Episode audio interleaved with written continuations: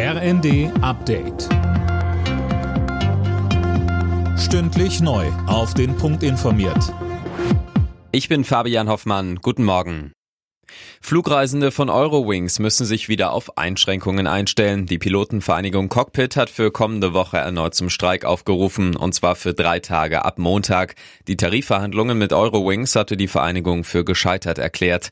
Bereits letzte Woche waren viele Eurowings-Flieger für einen Tag am Boden geblieben. Die Hälfte der 500 geplanten Flüge fielen aus. 30.000 Fluggäste waren betroffen.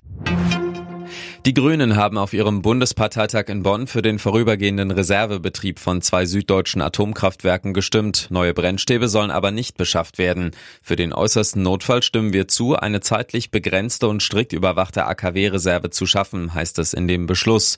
Damit unterstützt die Partei Wirtschaftsminister Habeck, der vorhat, die AKWs Neckar-Westheim 2 und Isar 2 noch bis zum Frühjahr nächstes Jahr laufen zu lassen.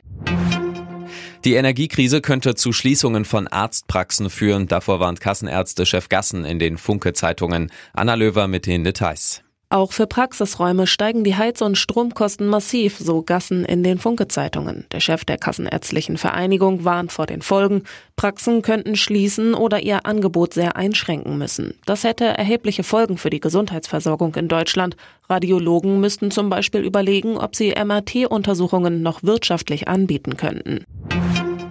Bei einem Grubenunglück in der Türkei sind mindestens 25 Menschen ums Leben gekommen. Viele weitere wurden bei der Explosion nahe der Hafenstadt Amasra verletzt. Mehrere Minenmitarbeiter sollen noch eingeschlossen sein. Die Grube stürzte teilweise ein.